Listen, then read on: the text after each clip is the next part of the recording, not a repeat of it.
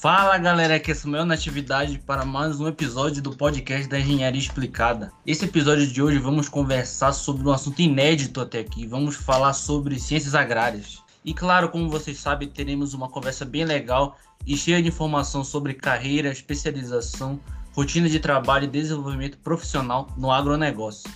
E para este episódio temos a presença do meu amigo de podcast, lógico, né? Rafael Sarubo, e a presença também inédita da nossa colega aqui de Engenharia Explicada, Natália Cardoso, que é estudante de Engenharia Florestal. Valeu, Samuel. Acho que todos que não são da área têm alguma dúvida sobre o foco né, de algumas engenharias.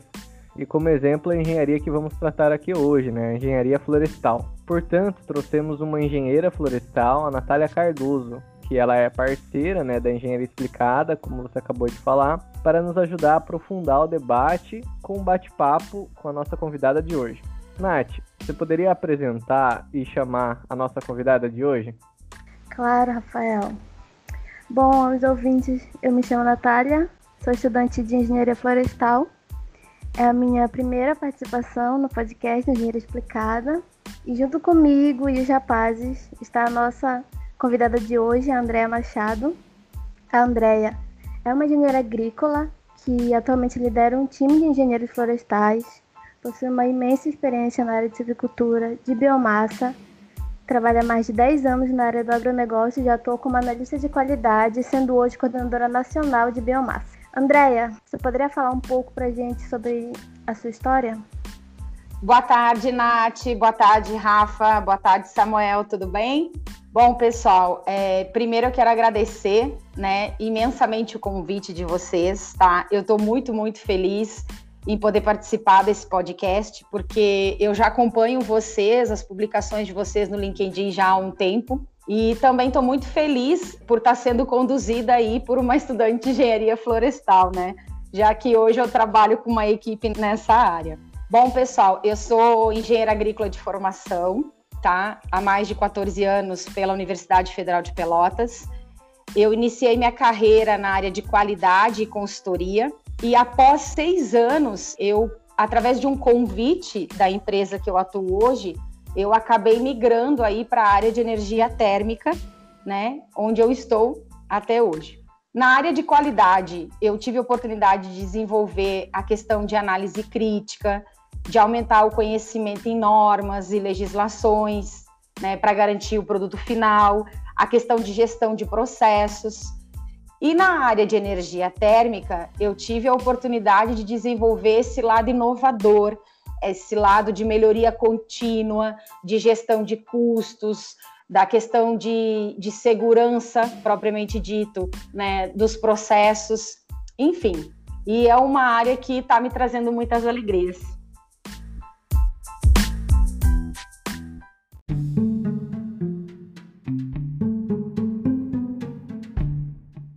Agora, iniciando esse nosso bate-papo, vamos conversar um pouco sobre a parte acadêmica, né? Aqui é uma pergunta especificamente para a Natália, tá? Vamos começar explorando um pouco sobre as engenharias ligadas ao setor agrário, tá? Natália, você pode falar um pouco sobre o que você viu na graduação e qual o foco da engenharia florestal?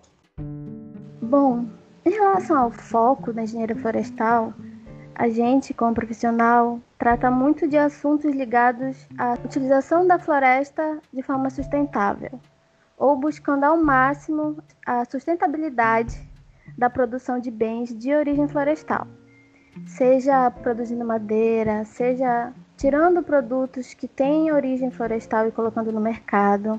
Como nós somos engenheiros, por mais que a gente tenha muitos conhecimentos da biologia das florestas, das árvores, da natureza, a gente utiliza de ferramentas e estratégias de ponta a ponta nas nossas atividades e durante o desenvolvimento dos projetos florestais. Já em relação à, à graduação, durante a graduação eu estudei um pouco de todas as principais áreas, que são as exatas, as biológicas e as sociais. Porque quando a gente está lidando com a floresta, a gente não necessariamente está lidando somente com uma árvore que está ali, a gente está lidando com pessoas que vivem daquilo. Então, no meio disso, da graduação, a gente aprende muito a parte social, como por exemplo, extensão e desenvolvimento rural, como lidar com comunidades que necessitam de uma ajuda para melhorar a sua produção que vem da floresta. Em relação à parte das exatas, a gente tem muita estatística, muita matemática no nosso dia a dia, principalmente se você vai trabalhar com inventário florestal, com manejo, com exploração. Mas fora isso, antes de eu começar o curso, eu não imaginava que eu teria contato com algumas matérias que se tornaram muito interessantes, como por exemplo, a gente aprende um pouco sobre meteorologia, a gente aprende um pouco sobre incêndios florestais, a gente aprende muito sobre micro-organismos do solo. É bem diversificado. Agora, se você quer saber um pouco mais sobre engenharia florestal e você for pesquisar sobre, a gente chama que dentro do curso tem as grandes áreas da engenharia florestal, que são a silvicultura, tem a gestão ambiental, tem o manejo florestal, tem a mensuração florestal e também tem a tecnologia dos produtos florestais, principalmente na parte de madeira. E na graduação, pelo menos é uma frase que eu nunca esqueci que eu ouvi na sala de aula, que durante cinco anos a gente aprende o básico para se atuar como engenheiro florestal. E depois dos cinco anos você vai se desenvolver individualmente, independente da área que você deseja. Então, eu acredito que é uma profissão muito interessante. Legal, é bacana esse, esse relato, porque a engenharia florestal engloba também a parte matemática, estatística e também a parte social, né, que é muito importante Fora também a gestão, né? Gestão das áreas verdes e manejo, né? Então, todos esses conhecimentos aí são de imensa importância, né? Para todos os profissionais aí de engenharia florestal, né? Que estudam engenharia florestal. Agora, André, a gente queria saber um pouco sobre a sua formação, que é engenharia agrícola. É, você poderia nos falar um pouco sobre o curso e como que ele prepara o engenheiro para o mercado? Qual é o foco do engenheiro agrícola?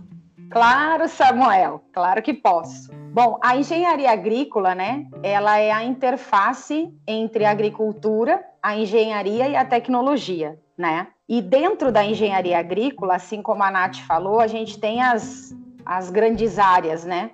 Ela subdivide-se em cinco. Então, a primeira é a questão da mecanização agrícola, né?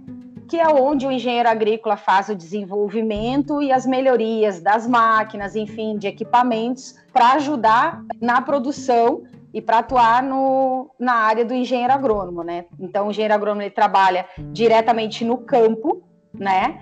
E o engenheiro agrícola ele facilita, ele é um facilitador dessa atividade, né? Da produção. A segunda grande área é a energização rural, né, onde gera-se muitas oportunidades, é, principalmente por, por, essa questão de estar tá levando a energia elétrica para o meio rural, né, enfim. A terceira grande área é a parte de processamento de produtos agrícolas, que aí entra diretamente a questão de armazenagem, né? E hoje a maior atuação do engenheiro agrícola é justamente no armazenamento de grãos. A quarta grande subárea é a parte de engenharia de água e solo, né? Onde o engenheiro agrícola atua diretamente em projetos e inovações, né? enfim, por exemplo, construções de barragens, de canal de irrigação, enfim. E a quinta e última grande área é a questão de construções rurais, né? onde o engenheiro agrícola ele atua diretamente na questão do conforto térmico né? para os animais. Então, são, são áreas bem distintas, estudamos todas as cinco grandes áreas e no final acabamos sempre escolhendo uma. É, no meu entendimento, o foco hoje do engenheiro agrícola é a gente levar à produção agrícola soluções inovadoras e altamente eficazes. Ou seja, fazer mais com menos, sempre garantindo a sustentabilidade ambiental. Né? Então, é dessa forma que eu enxergo que hoje a faculdade de engenharia agrícola prepara o engenheiro para o mercado. É bacana que todas essas grandes áreas aí estão envolvidas no tripé da sustentabilidade, né? Que é o meio social, ambiental e o econômico, né? Lógico, né? Todos os profissionais que trabalham diretamente com agronegócio precisa estar enraizado, né? Essa questão sustentável, né? Andréia, você poderia destacar quais são os pontos de maior diferença entre o engenheiro florestal e o engenheiro agrícola. Por exemplo, às vezes existe um consenso comum de que a gente faz as mesmas atividades e que um poderia fazer atividades de, do outro de forma independente, mas a gente sabe que não é bem assim que as coisas funcionam, pois afinal são duas profissões diferentes. Então, você poderia falar para os ouvintes um pouco sobre a diferença que você acredita que tem entre os cursos e se há alguém que esteja em dúvida entre um ou outro, como saber qual cursar?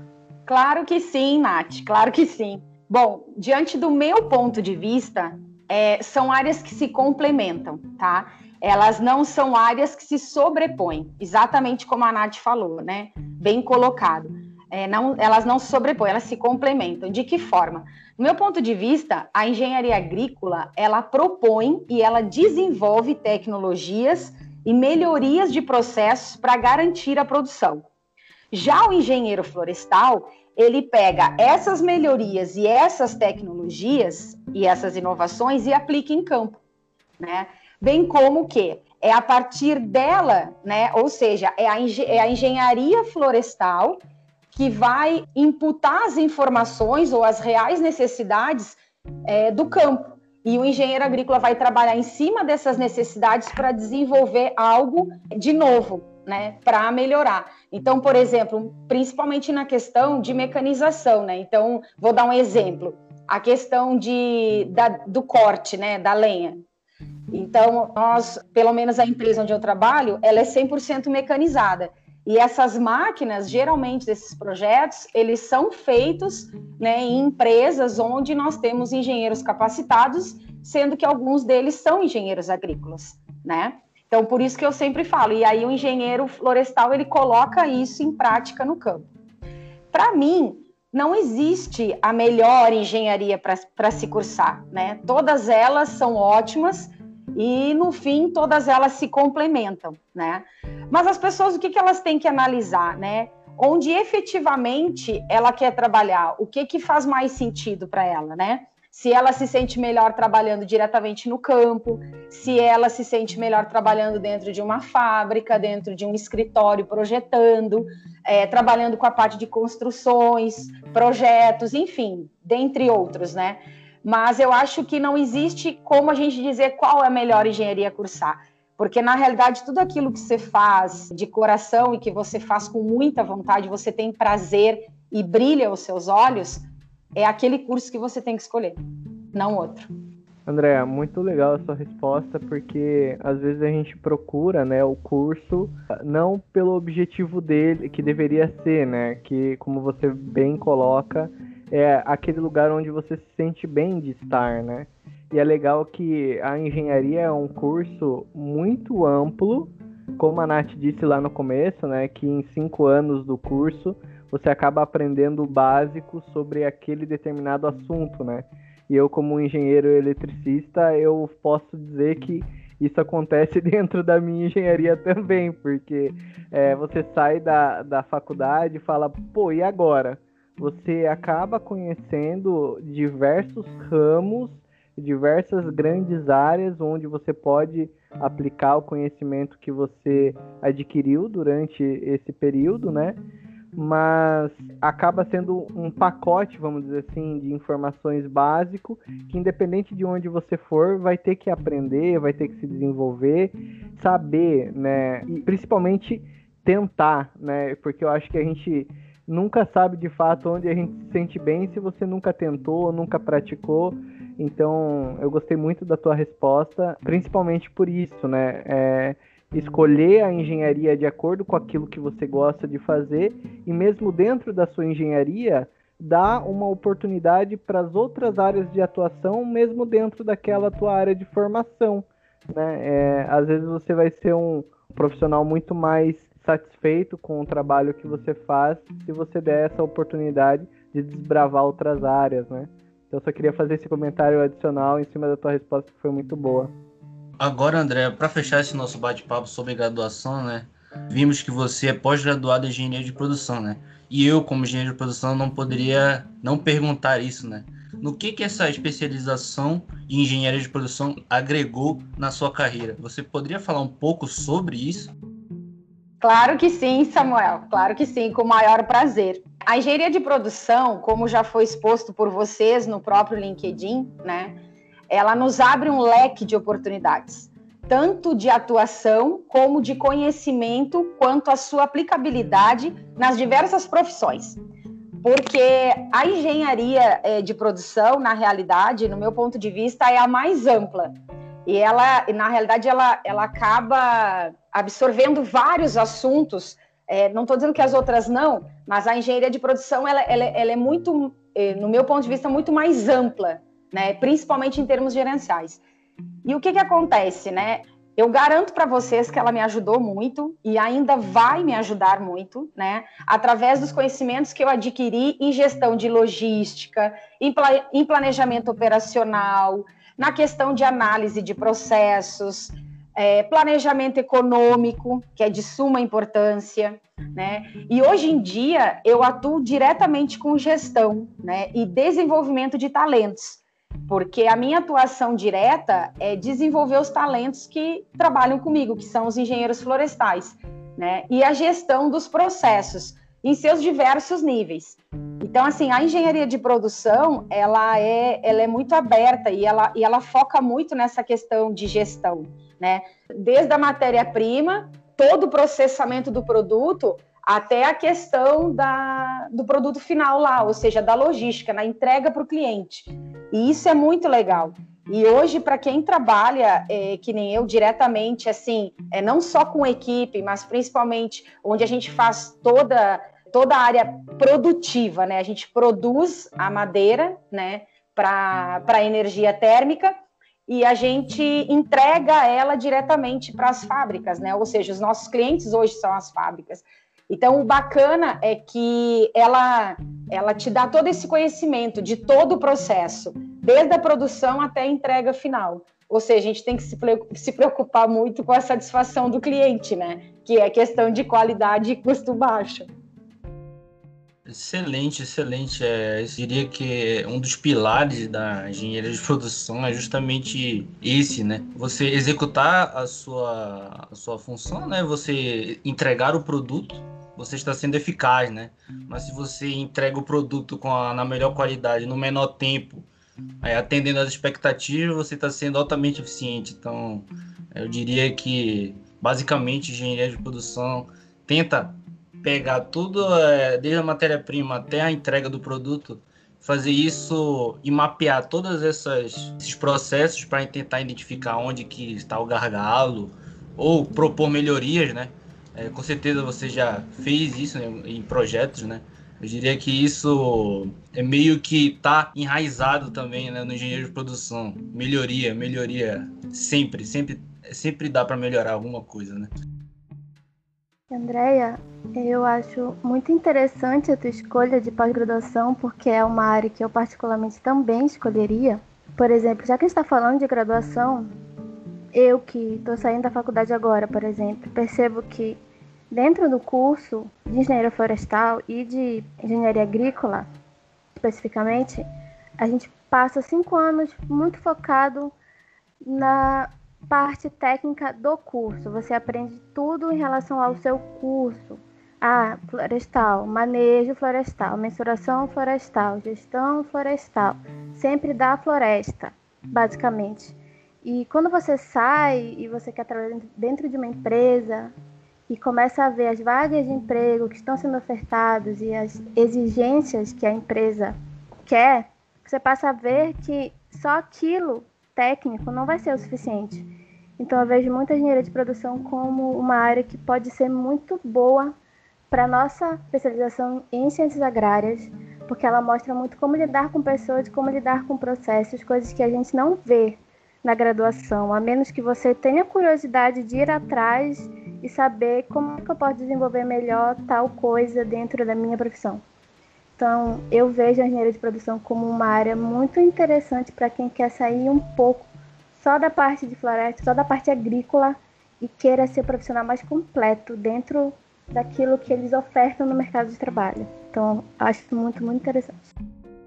É verdade, Nath. Até complementando, para mim, assim, o que mais, um dos pontos que mais agregou e que que na realidade eu não tive na faculdade foi a questão de logística, né? E hoje eu vejo que, que a minha pós-graduação ela foi de extrema importância, porque hoje o meu 55 a 60% do custo do meu produto final, ele é com logística, né? Então nós estamos falando aí que é um custo maior que o custo de produção né? Então, assim, e o que me trouxe bastante conhecimento, que me ajudou bastante, principalmente a planejar a questão logística. Até quando você, por exemplo, quando você define que vai plantar uma área, no momento do projeto lá, quando você vai projetar e dizer, bom, eu vou desenvolver um projeto florestal primeira coisa que você tem que analisar é a logística, né? Se está próximo, se, tá, se não está, é, qual que é a distância, se a estrada é uma estrada é, de terra ou se é uma estrada asfaltada. Então, assim, ó, tudo isso tem, né? Porque o custo da, da, do transporte, ele impacta. O frete, hoje, ele é um fator impactante. Então, assim, é, e me ajudou bastante, porque hoje no planejamento dos projetos florestais, quando a gente define é, comprar uma área, arrendar uma área ou mesmo produzir, um dos pontos primordiais é isso. É um dos três pontos importantes para se definir se realmente o projeto vai sair do papel e vai ser colocado na prática.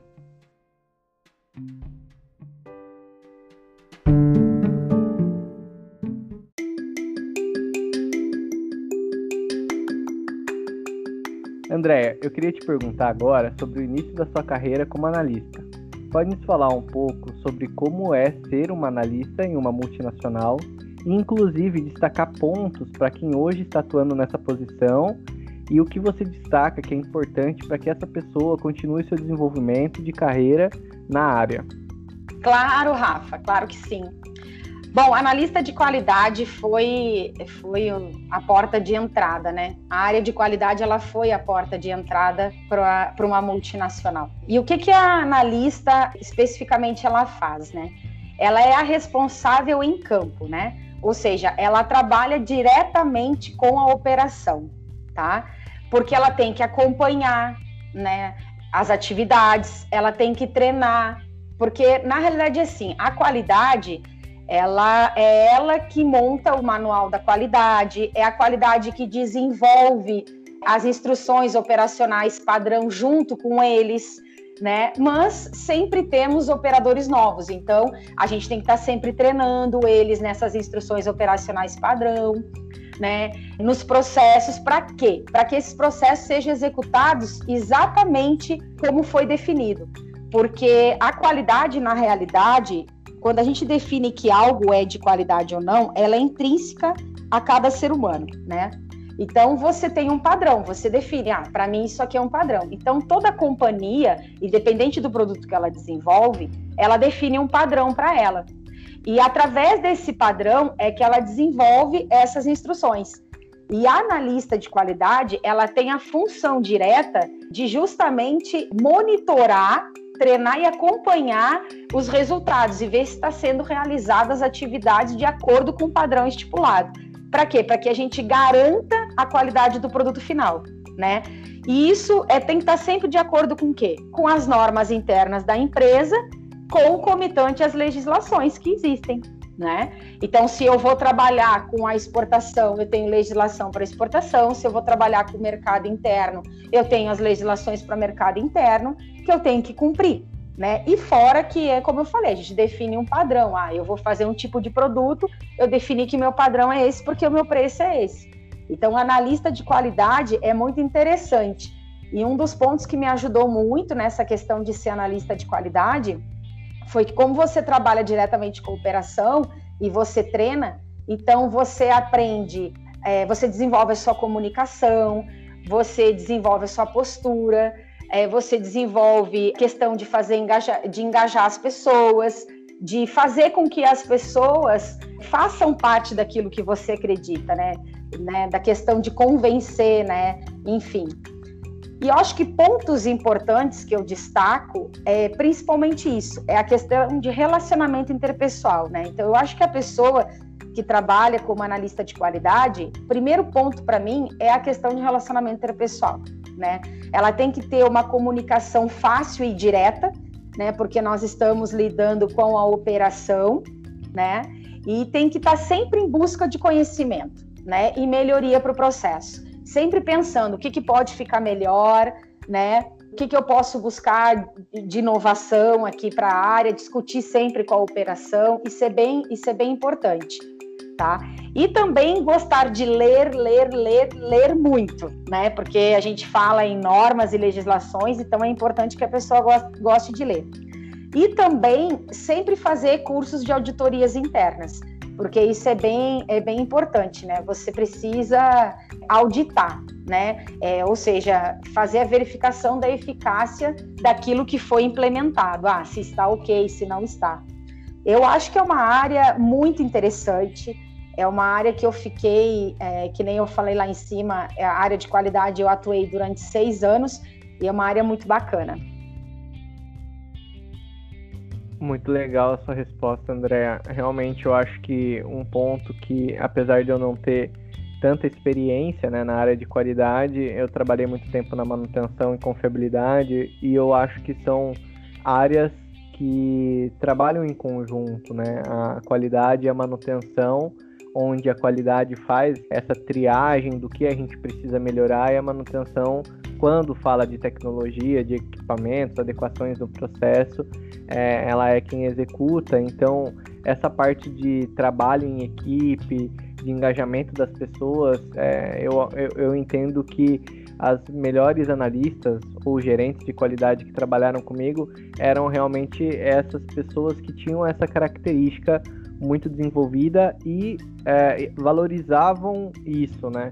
Por exemplo, ah, a gente precisa fazer uma adequação no processo, é, quando essa adequação ela não vem de maneira impositiva, né? Apesar de que a empresa ela tem como um padrão, né, de, de processo, enfim, de produto pré-determinado, que segue uma legislação, é óbvio que a gente precisa fazer algumas adequações em alguns momentos para atender determinada norma ou até mesmo quando a empresa busca alguma certificação, né?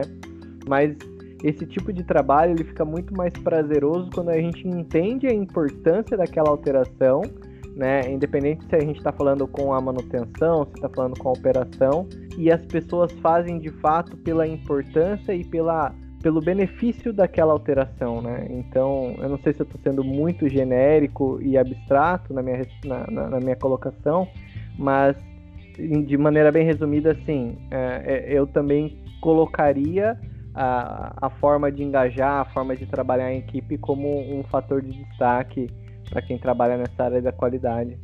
Obrigado pela tua colocação, André. É, Rafa, é bacana esse, esse comentário que tu fizeste, que é do propósito, né? Tem, tem um exemplo engraçado, né? Que é, que é sobre a construção de uma catedral, né? Acho que você fala pro gerente, né? O que, que ele tá fazendo, né? O que, que ele tá montando né, na, na construção? Ele tá construindo uma catedral. Aí se você fala lá pro cara da, do chão de fábrica ali que tá levantando parede, pergunta para ele, cara, o que, que você tá fazendo? Ele fala, ah, eu tô levantando parede. Então, é, a estratégia não tá alinhada, né? Então, é, é bacana ter esse propósito, porque onde todos os níveis consigam responder: não, cara, eu estou construindo uma catedral. E isso faz total diferença no resultado final, né? Não, e eu até vou fazer um complemento também, Samuel, porque na realidade, assim, ó, todas as empresas hoje trabalham com indicadores, né? Principalmente indicadores de produção. E, e esses indicadores, eles só são alcançados se efetivamente os executores entenderem o que tem que fazer, né?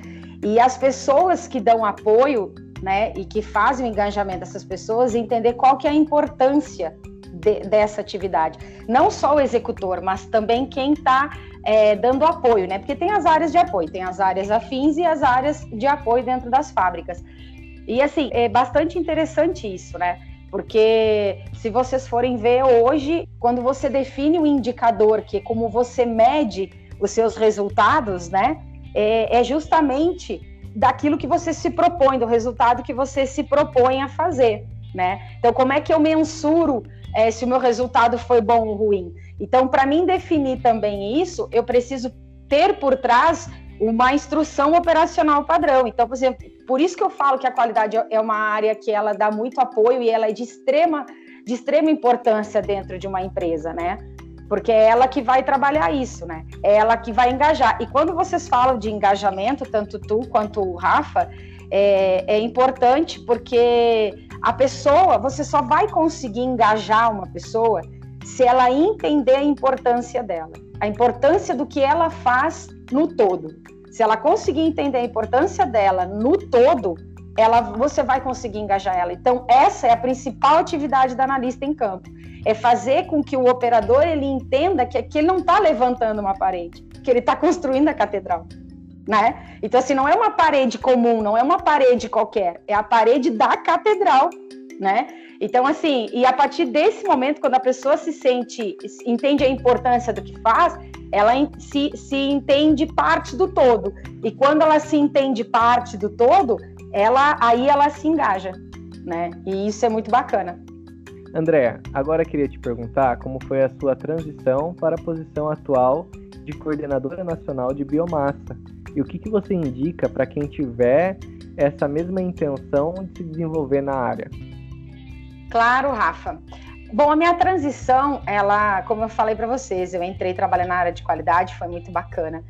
É, a área florestal, né, assim como as demais áreas, elas estão em constante processo de melhoria e desenvolvimento, né? Todas as áreas.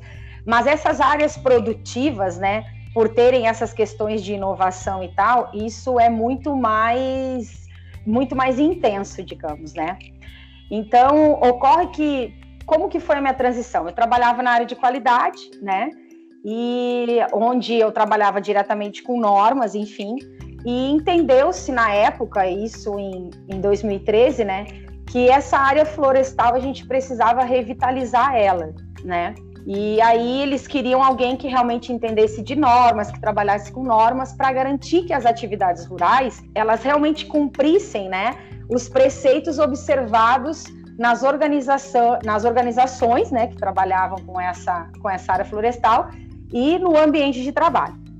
Como eu atuava diretamente com norma e auditoria e tal, a companhia ela entendeu que seria importante ter uma pessoa né, que atuasse porque na área florestal, por quê? Porque foi bem na época que a, que a empresa que eu trabalho estava fazendo a implementação da NR31, que hoje é a norma regulamentadora da área é, rural, né?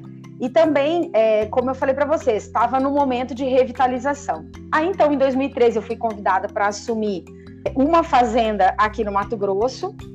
Aí, depois, em 2014, eu acabei assumindo uma segunda fazenda. E em 2015, eles entenderam que era importante montar uma equipe de engenheiros florestais e que eu poderia coordenar essa equipe. E aí em 2015, então, eu passei a assumir aí a gestão de 15 fazendas, que hoje estão distribuídas em cinco estados, né? Rio Grande do Sul, Santa Catarina, Mato Grosso, Bahia e Piauí, né? E foi justamente por isso que eu falo que é interessante, né? Foi justamente a área de qualidade que me abriu portas aí para que eu pudesse realmente estar tá atuando hoje na área que eu atuo. O que, que eu indico né, para as pessoas que querem se desenvolver nessa área, têm a intenção de ir para essa área de energia térmica, né? Então, assim, alguns pontos, né? Gestão de pessoas é importantíssimo, porque você trabalha no campo, você trabalha.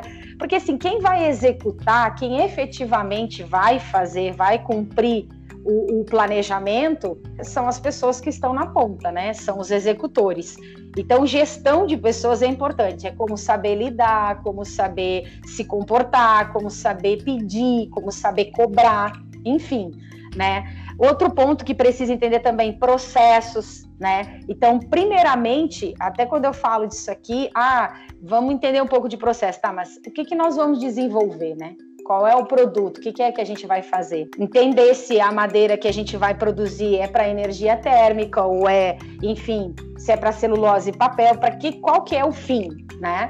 Então, importante também entender do processo, né? Não digo processo a fundo, tá? É, mas eu falo assim, pelo menos entender é, o processamento, é, uma visão ampla daqui do produto final.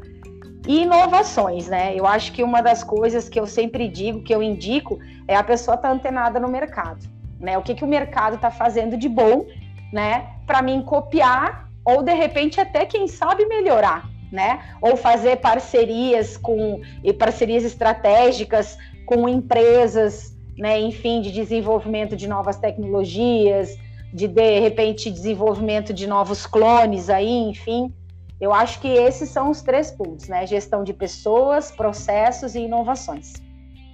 Agora, para trazer um pouco para o nosso ouvinte uma visão mais clara sobre o mercado de biomassa brasileiro, é, você poderia nos contar como é o dia a dia de um profissional que trabalha com biomassa, como é essa rotina, como funciona e como você toma suas decisões que acontecem no dia a dia. E você poderia, antes de responder essa pergunta principal, poder dizer para a gente o que é a biomassa? Para quem não entende, qual o conceito de biomassa? Claro que sim, Nath. Bom, biomassa, na realidade, falando de uma forma curta e grossa, né, é uma massa é, de um produto biológico, né? Então, na realidade, a biomassa ela advém de produtos que a gente produz, né? Então, por exemplo, eu posso ter biomassa é, da lenha, né? É, do eucalipto, de diversas outras, eu posso ter de pinos, eu posso ter, eu posso ter biomassa é, de palha de milho, e a minha biomassa também pode ser casca de arroz, é, eu posso ter a biomassa também de feno, que é a braquiária. Então, assim, é, a biomassa, na realidade, é uma massa biológica, né? É uma massa verde e é o que a gente utiliza aí para fazer a queima, né, nas nossas caldeiras. Bom, com relação à, à pergunta ali, que é como que funciona no dia a dia, Bom, na companhia que eu atuo, é, é, um pouco diferente das demais, tá? A nossa estrutura ela é bem enxuta, né? Então, eu vou falar baseado naquilo que eu tenho experiência. Né?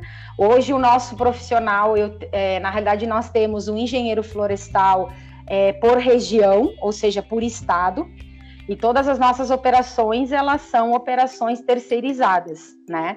Então, esse gestor, é, o dia a dia dele, ele vai chegar na fazenda, ele vai, ele vai fazer a gestão desse terceiro, ele vai planejar as atividades, vai controlar se aquilo que foi planejado efetivamente está sendo executado, ele vai fazer é, vistoria da área para avaliar como que está a infestação de pragas ou doenças, se tem, se não tem. Se tiver, ele tem que tomar a decisão de como vai fazer o combate, se a gente vai fazer um combate biológico, se a gente vai fazer um combate químico, né? Ele também atua diretamente na, não só na gestão de pessoas, é, mas na questão de gestão de custo operacional diretamente, né? Definindo, ah, eu tenho uma atividade que hoje eu poderia minimizar tempo. Então, vamos fazer duas atividades com uma máquina só. Não, eu vou, eu vou minimizar custo. Enfim, toda essa visão ele vai, ele tem do dia a dia. Né, avaliar quais que são as áreas que estão a ponto de corte, os volumes que eu tenho para entregar para as fábricas, fazer a contratação junto comigo é, dessas empresas que vão estar tá atuando para fazer a derrubada e o corte, né?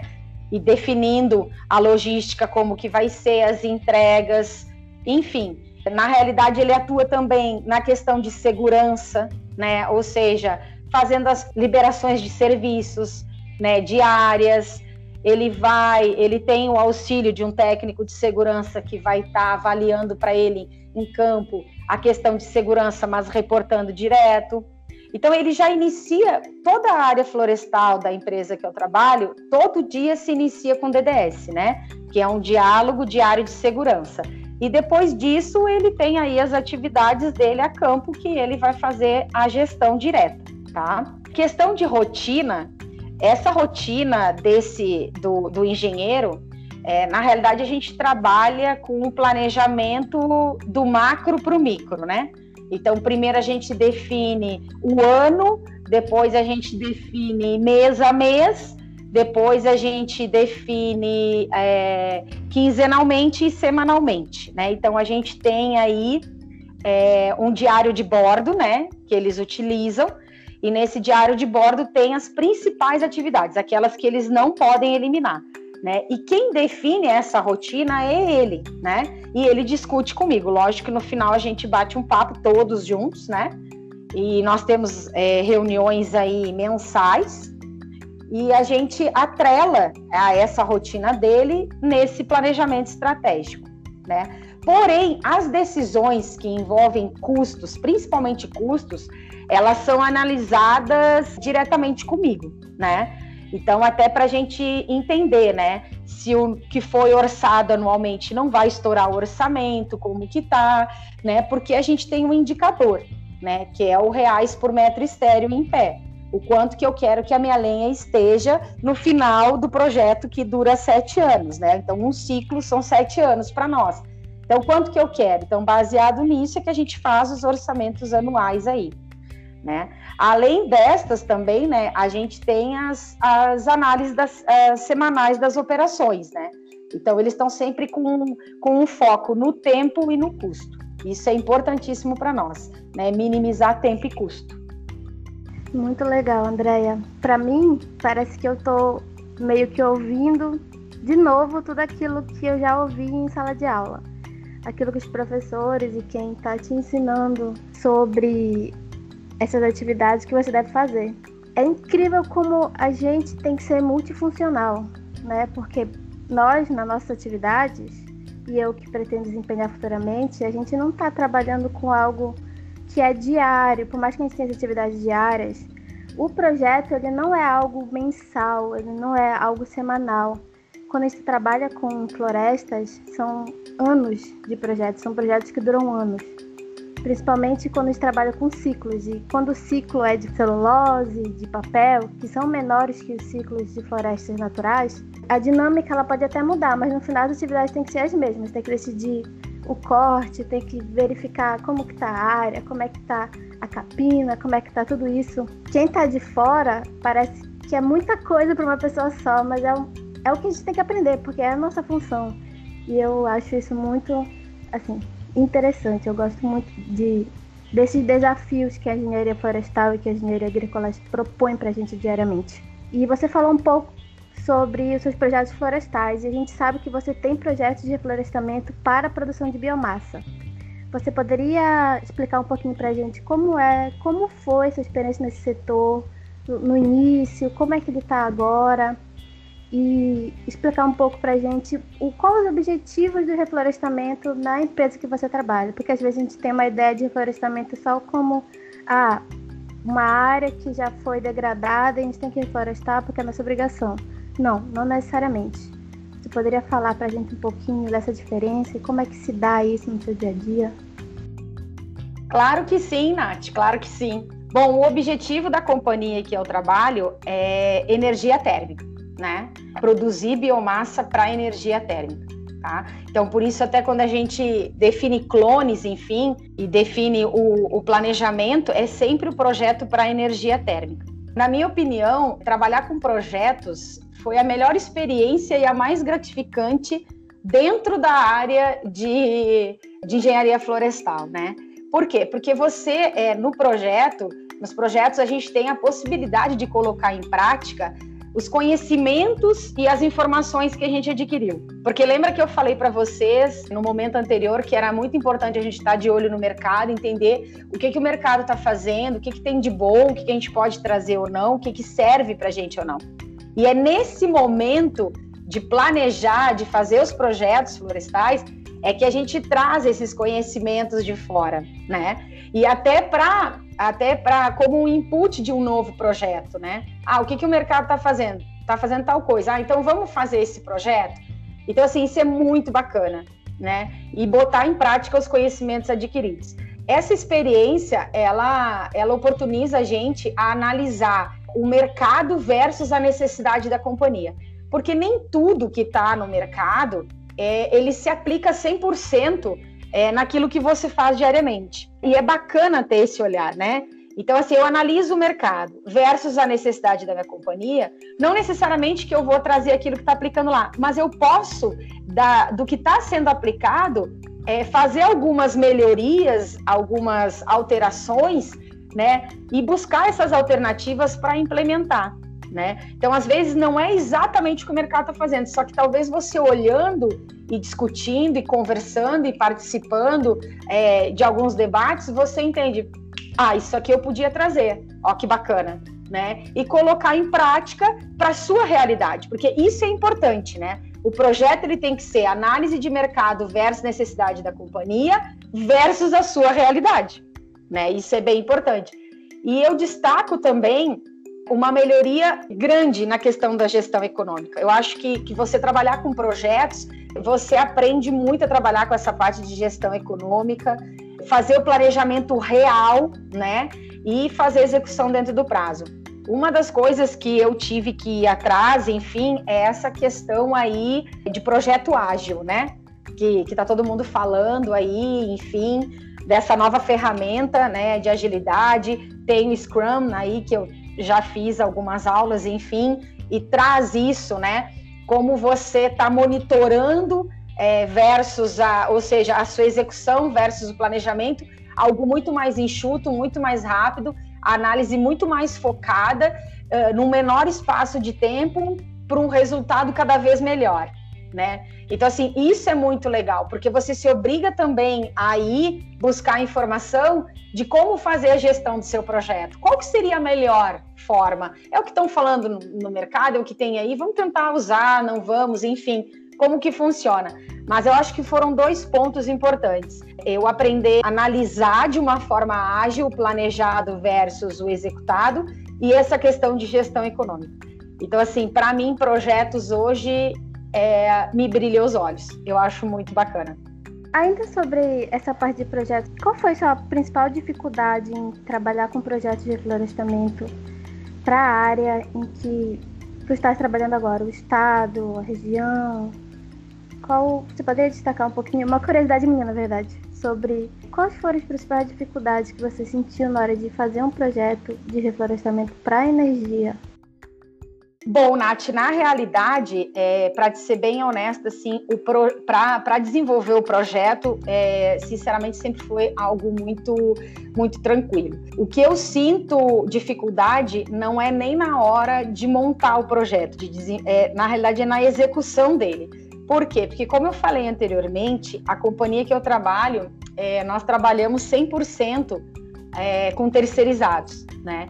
Enfim, durante um período aí, né, as empresas acabaram, algumas empresas acabaram saindo da, da área, enfim, né, de prestação de serviço, e isso acarretou, no meu ponto de vista, algo bem complicado, porque, por exemplo, quando eu vou cortar um projeto, quando eu vou definir que eu vou fazer o corte do projeto para entregar o produto, por exemplo, sete anos, eu encerrei o primeiro ciclo. A minha definição, se eu vou plantar de novo, se eu vou conduzir uma rebrota, enfim, a primeira coisa que eu, que eu analiso é justamente essa questão de prestação de serviço, né? Porque você plantar de uma forma e você conduzir rebrota de outra forma. E hoje o que a gente, eu acho que um dos maiores pontos que a gente tem dificuldade é na, na prestação de serviço. Hoje a gente não encontra a nível Brasil é, muitas opções de prestação de serviço, né? E eu acho que isso é bastante complicado, né? Até mesmo para fazer o corte, a derrubada, às vezes a gente tem que se planejar um ano e meio, dois anos antes, se organizar e começar a entender o que, que a gente tem no mercado para trazer para que naquela época, porque assim, o corte, como tudo, né, ele está dentro do projeto, ele tem um tempo para acontecer. Se eu perder o time do corte, eu vou perder o time ou da condução da rebrota ou do plantio, enfim, eu vou perder o time do meu novo projeto. Então, assim, é uma cadeia, né? Um vai complementando o outro. Então, assim, eu acho que hoje a nossa maior dificuldade, hoje na companhia que eu trabalho, é encontrar empresas de prestação de serviço. É, às vezes, e isso não foi uma nem duas vezes, né? Para prestar serviço, por exemplo, no Piauí, teve que trazer a empresa de Santa Catarina, né? Então, assim, isso é muito complicado, tá? Porque também depende muito das áreas. Às vezes a gente não tem uma área muito grande e aí isso não não faz sentido a mobilização e desmobilização de maquinário para uma empresa, né? Enfim, eu acho que hoje não é nem fazer o projeto, ou seja, montar o projeto, confeccionar o projeto, mas é colocar ele em prática. Eu acho que a execução ali hoje é o nosso maior é, gargalo. Bom, ainda sobre a parte de engenharia florestal, você poderia dar um pouco, falar um pouco sobre a sua visão da atuação de um engenheiro florestal e de como esse profissional ele pode agregar valor à produtividade da companhia? Você falou bastante disso já ao longo do podcast, mas seria interessante se você puder destacar é, algumas qualidades principais que você acredita que sejam úteis para a empresa que quer contratar um engenheiro florestal. Claro que sim, Nath. É, para mim, o engenheiro florestal ele é de suma importância, né? Ele agrega valor diretamente nesse momento do planejamento e do projeto, né? Porque com, com as informações, com o estudo dele e com algumas práticas, né? Ele consegue é, atuar diretamente é, no momento da análise e do levantamento de dados. Né? E eu acho que esse olhar do engenheiro florestal hoje para nós é de extrema importância e eu não abro mão disso, tá? Porque através justamente o conhecimento teórico dele que ele teve na faculdade, essa visão do todo, né, sempre alinhado com o melhor direcionamento dos investimentos, né, para garantir os melhores resultados. Então, assim, é, hoje o engenheiro florestal ele é, ele é muito importante, muito importante mesmo. Né? Não que outro engenheiro não venha fazer diferença, mas é que nós estamos falando o seguinte: que se você começar com uma outra engenharia, é, e dou exemplo por mim, é, até que eu adquira aquele conhecimento que aquela pessoa teve ao longo dos anos é, na faculdade, né, demanda um tempinho, né? A gente tem aí um, um, um tempinho diferente. Né? Então, isso é bem importante. E também, é, quando os projetos estão em andamento, a visão no campo, sempre buscando fazer mais com menos. É muito bacana, assim, quando você, eu como gestora, e eu ando com eles no campo, que eu visito, eu sou muito ativa com eles no campo, eu visito, e aí eles estão sempre assim, ah, Andréia, tem aquela atividade ali, eu tava olhando, a gente podia fazer diferente, podia fazer assim e tal. Então, assim, você vê que é diferente, né? Então, assim, é, e também eles já têm um tempo comigo, né, e tal, e acaba desenvolvendo conhecimento, e aí eles têm essa, essa questão de estar tá sempre também é, participando de workshops, de, enfim, de congressos e tal. Então, assim, isso é muito bacana, né? Então, essa visão no campo das atividades e que faz total diferença, isso é legal. E, por exemplo, como eu falei para vocês, a gente trabalha com orçamento anual. Então, as, eles estão sempre em busca de fazer mais com menos, né? Então, isso é muito legal. Eles estão sempre. É, eles têm um impacto positivo muito grande. E eu também saliento, né, que na nossa equipe, né, na equipe que eu faço a gestão, é muito bacana porque a gente, a companhia em que eu trabalho, ela dá muita liberdade para a gente fazer experimentos, né? E eu acho que isso é o ponto primordial para a gente encorajar né, o engenheiro a trazer mais inovações e melhorias. Né? Às vezes, assim, eu acho que hoje, é, enfim, não sei como é que são as outras equipes, mas a, a, equipe, a, a equipe que eu tenho é muito legal. O Rafa já pôde participar o ano passado do nosso encontro anual aí, florestal, né, que a gente faz uma vez por ano e eles sempre trazem é, o que eles fizeram de melhor, as inovações deles. Mas por que, que eles fazem isso? Porque a companhia em que a gente atua deixa isso muito, muito livre, muito aberto. Ela dá oportunidade, ela encoraja esses engenheiros a fazerem experimentos, né? Exemplo, né? Fazer um teste do que tem no mercado se aplica à nossa realidade, né? Tem gente que fala, tem empresas que falam, olha, eu faço adubação durante os sete anos de eucalipto. Tem gente que tem empresas que fazem até o terceiro ano. Ok, mas eu acho que a gente precisa do nosso experimento, né? Então a gente já já dividiu talhões e num a gente vai fazer com três anos e outro com sete, e no final a gente vai fazer custo versus benefício, né?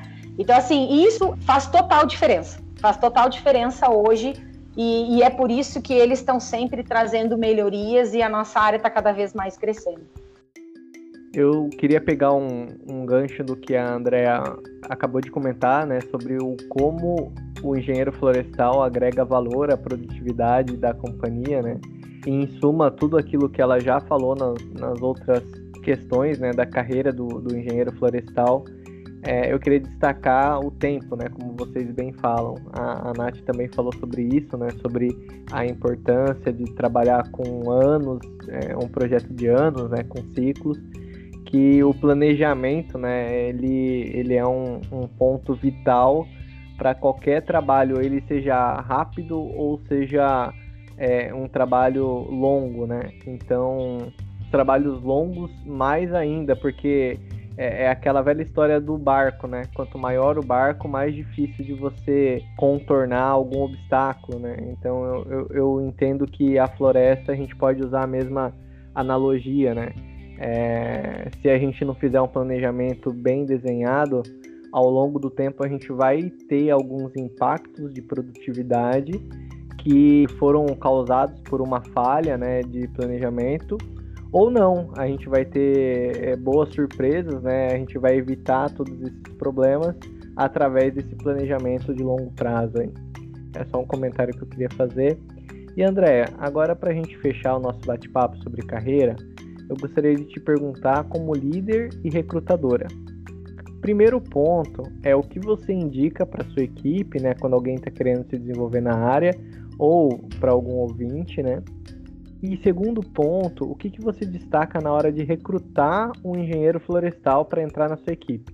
Quais são as habilidades mais importantes no seu ponto de vista? Claro que sim, Rafa. Vamos lá. É, com relação à primeira pergunta, então, né? O que que, que, que eu indico para quem está querendo se desenvolver nessa área, né?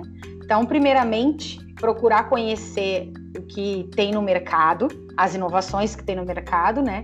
E o que as empresas é, vêm fazendo de melhor é, para melhorar os seus resultados. Né? Sempre buscando oportunidade de cursos, de informações, sempre estar tá antenado, né? Porque hoje isso é importantíssimo, né?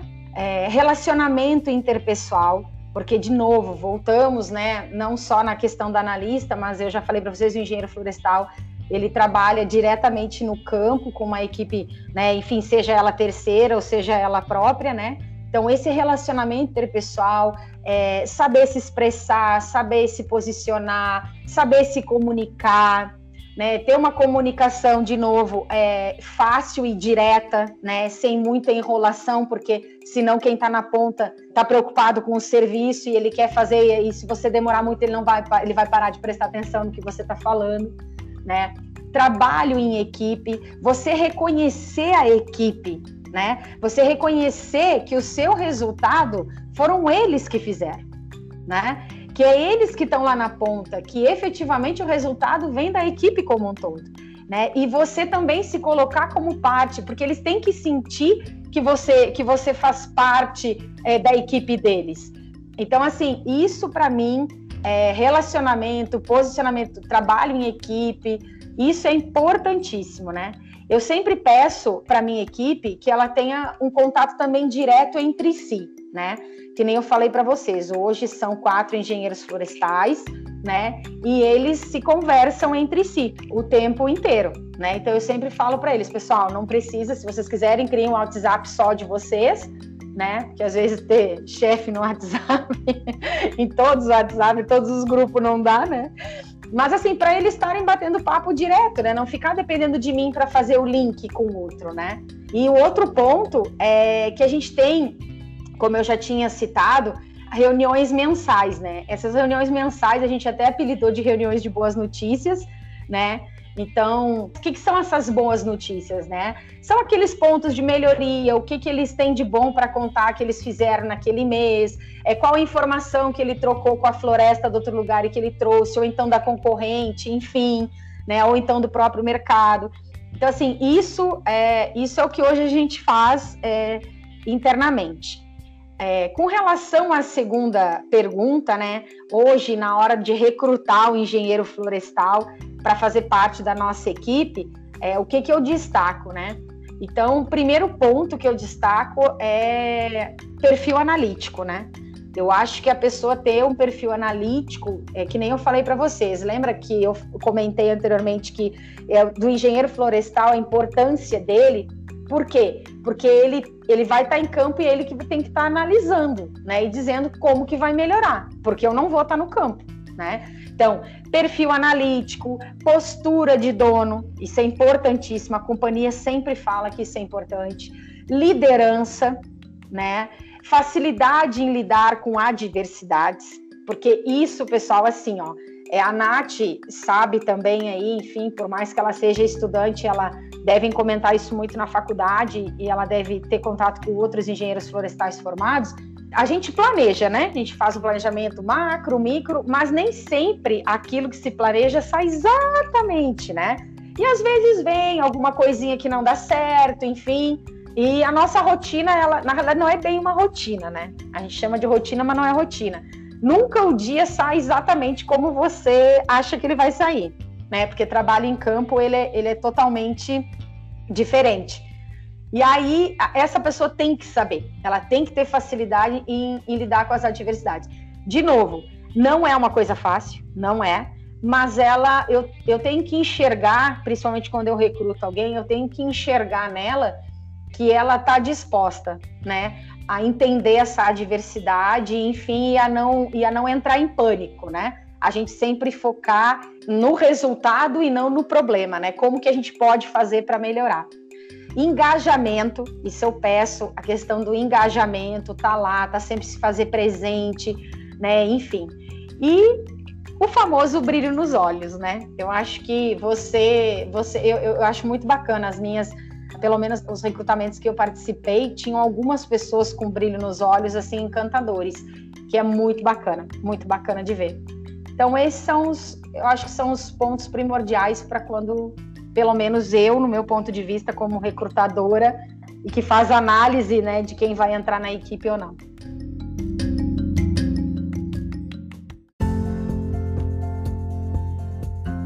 Bom, gente, muito obrigada pelo convite de participar do podcast.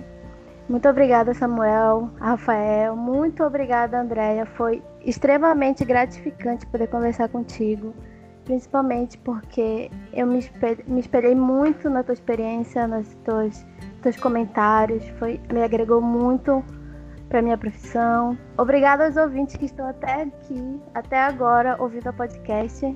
Até a próxima, pessoal.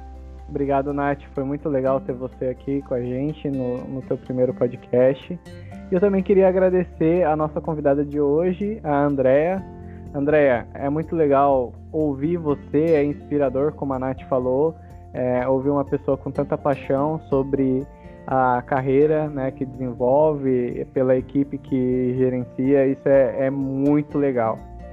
E aí, Andréa, eu queria deixar um espaço para você se despedir dos nossos ouvintes e também aberto para você passar seus contatos ou redes sociais caso você queira fazer alguma divulgação, tá bom? Tá bem, Rafa, obrigada. Bom, primeiramente eu queria agradecer mais uma vez, né, ao Samuel, ao Rafa, à Nath pela oportunidade. Obrigada também por dizer que, ah, né, vocês se inspiram e tal. Eu fico muito feliz né, de poder inspirar pessoas. É, espero que eu tenha contribuído efetivamente aí com as pessoas que estão nos escutando, enfim, e que as pessoas queiram cada vez mais vir para nossa área, porque realmente é muito bacana, independente da, da, da companhia que vá se executar essa, essa atividade, é muito legal. Eu falo que na minha companhia é melhor, mas enfim, né? Quero agradecer né? E me coloco à disposição para seguir, se alguém precisar de alguma coisa, enfim, pode entrar em contato. É, eu acho até que fica mais fácil entrar em contato com, com a própria engenharia explicada e aí depois vocês passam, enfim, aí os meus contatos se precisar via LinkedIn, alguma coisa, tá bem? Brigadão de coração. Obrigado, André. Obrigado, com certeza. Se, se algum ouvinte quiser entrar em contato conosco para estreitar essa, essa conexão aí com você, a gente vai direcionar sim, tá? Muito obrigado por ter nos falado um pouco sobre a sua trajetória. É muito legal ouvir de, de profissional de, de uma área diferente da nossa, né? E o quanto que os desafios são tremendos, né? Fica muito grato e espero que tenha inspirado também todos os ouvintes, né, que tenham ouvido e que tenha pretensão de migrar para essa área aí ou ingressar nessa área aí agrícola, né? Então, é, infelizmente, galera, esse episódio vai acabando, vai ficando para o fim. Muito obrigado por ter nos ouvido até aqui. A gente fica muito grato. Muito obrigado por todos que têm nos dado feedback sobre os nossos conteúdos e podcast. Sabe que a opinião de vocês é muito importante no desenvolvimento dos nossos episódios e posts também. É, quem quiser acompanhar nosso trabalho, a gente está no LinkedIn, no Instagram e no Facebook, tá? Postando conteúdos diários sobre engenharia, carreira. Além disso, vocês podem nos encontrar no nosso site engenhariaexplicado.com, onde a gente coloca lá artigos um pouco maiores que no LinkedIn quem quiser dar uma olhada lá, tem um conteúdo bem legal. Ou qualquer outro assunto, vocês podem entrar em contato com a gente no LinkedIn. A gente é bem aberto a novas sugestões, parcerias aí. E agora a André vai deixar uma palavrinha. Bom, pessoal, queria deixar uma mensagem, tá? Porque eu queria homenagear o meu pai, né? Que meu pai é fotógrafo, né? E eu queria deixar uma homenagem para ele, então, com um recado para vocês, né? É, bom, gente, a vida é como uma câmera de fotografia, né? Então, foque no que é importante, capture bons momentos, desenvolva a vida a partir de negativos e se as coisas não derem certo, tire outra foto. Mas nunca, nunca desista de tentar. Um grande abração para vocês.